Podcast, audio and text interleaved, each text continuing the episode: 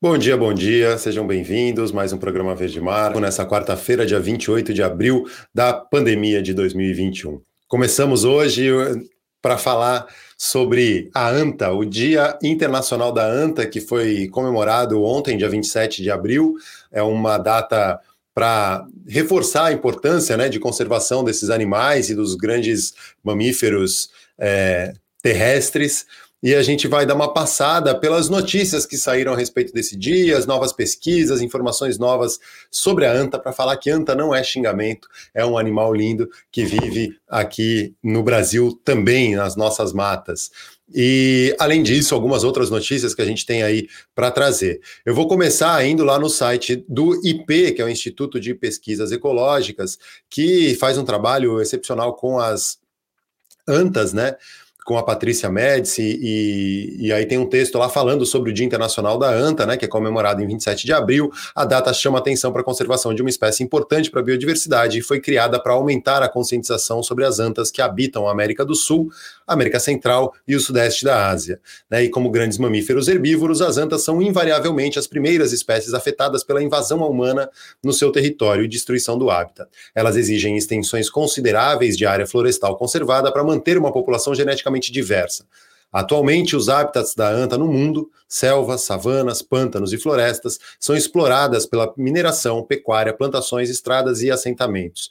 É, e aí eles trazem ali né, as cinco espécies de antas conhecidas: a anta da montanha, que vive nos Andes, a anta é, centro-americana, a anta, malaia da Indonésia, que estão ameaçadas de extinção, com, de acordo com a lista da IUCN, né, União Internacional para a Conservação da Natureza, e no Brasil tem a anta pretinha e a anta brasileira, que também é chamada de anta sul-americana, que é considerada vulnerável, né, pela mesma lista de espécies, a lista vermelha de espécies ameaçadas.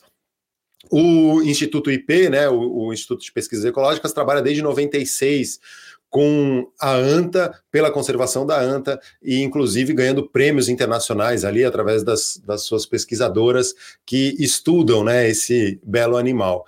E aí eu vou dar uma rodada pelos sites, porque no Conexão Planeta tem uma notícia também de ontem falando sobre um, um, projeto de pesquisa cidadã com as antas em Campo Grande, no Mato Grosso do Sul. Também é uma pesquisa encabeçada, né, é uma iniciativa do IP, do Instituto de Pesquisas Ecológicas, é, junto com o INCAB, Iniciativa Nacional para a Conservação da Anta Brasileira. A ideia é uma é ciência cidadã, é que os registros de antas urbanas, né, o, o nome foi batizado como Projeto Antas Urbanas, porque em Campo Grande, especificamente, é um lugar onde tem muito encontro com antas nas regiões da cidade. Então, eles querem começar a fazer esses registros, seja através de notícias na imprensa, seja através dos registros da Polícia Militar Ambiental, ou as pessoas mesmos que podem mandar mensagens né, compartilhadas entre os moradores e como que vai mapear isso. A ideia é mapear esses registros da ANTA na, nos ambientes urbanos, especificamente ali em Campo Grande, onde começa o, o programa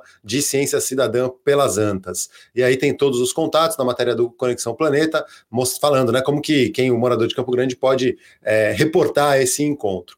E aí, indo agora, seguindo agora no, no Conexão Planeta, tem a notícia do avistamento dos filhotes gêmeos de anta que são avistados pela primeira vez na natureza. Já tem registros de filhotes gemelares, né, gêmeos, é, em cativeiro, em reprodução em cativeiro, mas na natureza esse registro é inédito e, e os próprios gêmeos de antas já são é, raros, né? A, a, anta tem um, um, período de gestação muito longo, é, dá um filhote a cada vez, né? Ou quando raramente nascem gêmeos, mas é uma gestação de mais de um ano e para conseguir ter outro filhote as antas precisam de é, mais dois ou três anos, né? Para conseguir de novo é, se reproduzir novamente. Além disso, as antas elas são verdadeiros jardineiros das florestas, né, e dispersores de sementes. Então é muito importante, é um indicador ambiental. E aí tem esse registro na RPPN, a Reserva Particular de Patrimônio Natural de Trápaga, que fica em São Miguel Arcanjo, no interior de São Paulo, próximo a Sorocaba. É a primeira vez, né, que esses tapiros terrestres, a, a anta é avistada na natureza, em gêmeos. Foram avistados primeiro com armadilha fotográfica, depois com é, avistamento em loco mesmo. E aí eles têm a certeza que são gêmeos porque fizeram todas as, as medições lá, né, para confirmar isso aí. É, para ter essa, essa certeza. Então, eles viram marcas naturais, formato tamanho do corpo, da cabeça, do rabo, da genitália, cor do pelo, presença de pintas brancas nas pernas e na barriga e cicatrizes para identificar cada indivíduo, né? Para saber que não era o mesmo que eles viam duas vezes, por exemplo, na armadilha. É, e aí mostra que eles são bem diferentes. E aí tem os pesquisadores falando. Vale a pena aí também é, conferir a matéria que está lá no Conexão Planeta falando sobre esse aparecimento das antas gêmeas lá na RPPN de Trápaga. E aí eu vou agora para o G1, porque também mais uma notícia falando aí do dia da anta, como mostrando o filhote que nasceu no Rio de Janeiro após 100 anos de extinção da espécie. Né? O curumim, como foi batizado, completou um ano em 2021 e é, e é filho de antas reintroduzidas na Reserva Ecológica de Guapiaçu, né, na régua, em 2017. Essa nova geração de animais do estado pode ter até outros novos membros. O animal o animal estava extinto na região, né? E aí foi feita uma reintrodução e aí nasceu um filhote em janeiro de 2020 com um ano depois tem o registro do curumim, que foi batizado é, para evitar estresse é, dos animais, da mãe. É, foi tomado muito cuidado né, pra, na observação desse animal quando ele foi reintroduzido e aí quando ele nasceu, pra, porque justamente a, né, tá a população tentando se recuperar. Então demoraram muito tempo para identificar se era um macho ou fêmea, porque não fizeram captura do animal, né? Foi tudo com armadilha fotográfica. E aí é, Tá lá o registro do curumim na régua, na RPPN de, de Guapiaçu, né, o projeto Refauna na Reserva Ecológica de Guapiaçu. RPPN, desculpa, a Reserva Ecológica de Guapiaçu é a régua. A RPPN é, é outra coisa, né, a Reserva do Patrimônio Particular. Então, é isso, as notícias da ANTA para reforçar que ANTA não é xingamento. Xingamento poderia ser senadores Senadores votando, colocaram hoje, né? O Rodrigo Pacheco, atual presidente do Senado, colocou para na pauta do dia dessa quarta-feira, dia 28 de abril, a, o MP, o, o que era o, a medida provisória da grilagem, que a gente fez uma campanha ano passado, a Anitta se envolveu, bombardeamos lá a caixa de, de mensagens do presidente do Congresso, o, na época o Maia, né, o Rodrigo Maia, e aí eles conseguiram né, adiar, transformou a medida provisória numa PL, um, projeto de lei que tinha caducado. Essa proposta é do senador Irajá Abreu, que resgata o texto da MP da grilagem que caducou, e aí deve ser votada hoje no Senado às quatro da tarde. É um, um retrocesso, um absurdo, porque aumenta né, a.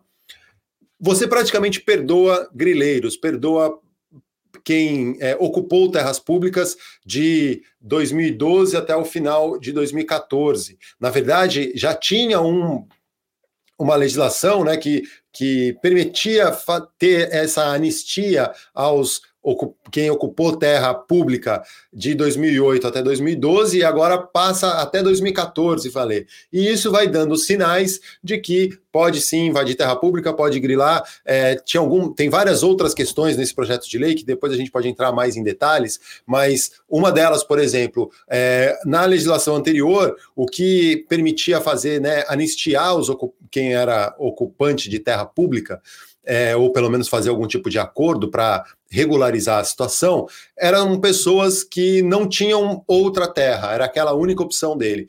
É, agora não, agora quem tem mais de uma terra registrada pode entrar com esse processo de legalização dessa ocupação. Então já mostra que a intenção não é simplesmente regularizar o pequeno agricultor que estava sem terra e encontrou um espacinho lá e começou a cultivar seu, a sua terra. É quem está ali para especular, para grilar e, e e várias outras questões. Então tem, um, tem vários pontos, essa notícia está lá no ECO, e aí tem é, a Brenda Brito, que é pesquisadora do Amazon, né, o Instituto do Homem e Meio Ambiente da Amazônia, ela é especialista em assuntos fundiários e ela fez uma nota técnica analisando essa PL 510. E aí tem alguns pontos, né, a anistia ao crime de invasão de terra pública, aqueles que praticaram entre o final de 2011 e 2014, incentiva a continuidade da ocupação de terra pública e desmatamento, pois cria direito de preferência na venda por licitação e quem estiver ocupando área pública após 2014, sem limite de data de ocupação.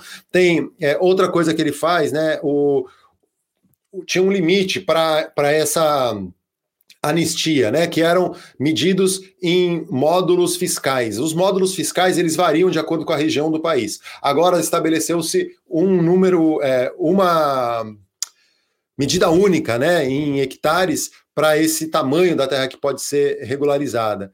Então, é, tem uma série de coisas, né? Permite reincidência de invasão de terra pública, por exemplo, pois autoriza nova titulação a quem foi beneficiado com a regularização e vendeu a área há mais de 10 anos. Então, se alguém, por exemplo, já tinha feito esse processo há 10 anos de invadir terra pública, vendeu aquela terra, e aí agora ele invadiu uma nova terra pública, ele está podendo de novo regularizar essa terra para vender de novo. É isso que eu falei, é, é a possibilidade de é, facilitar a especulação imobiliária em cima dessas terras que teoricamente deveriam ser regularizadas para quem quer é, ficar regular, né, com a situação legal, tudo certinho, e que cultiva aquela terra e que vive daquela terra. Bom, gente, era isso. Eu queria vir hoje mais para falar do dia da ANTA, falar dessas notícias, dar um bom dia a todos e todas e desejar aí que todos fiquem bem, se cuidem. Quem puder, fique em casa. Se for sair, usem máscara, de preferência máscaras boas, PFF2 e com todos os cuidados possíveis. Valeu, gente. Muito obrigado. Até sexta-feira devo voltar? Não. Ou amanhã. Amanhã à noite tem Planares, né? A gente vai falar sobre o Plano Nacional de Resíduos Sólidos, às sete da noite. E, e é isso. Muito bom dia a todos e todas. Valeu.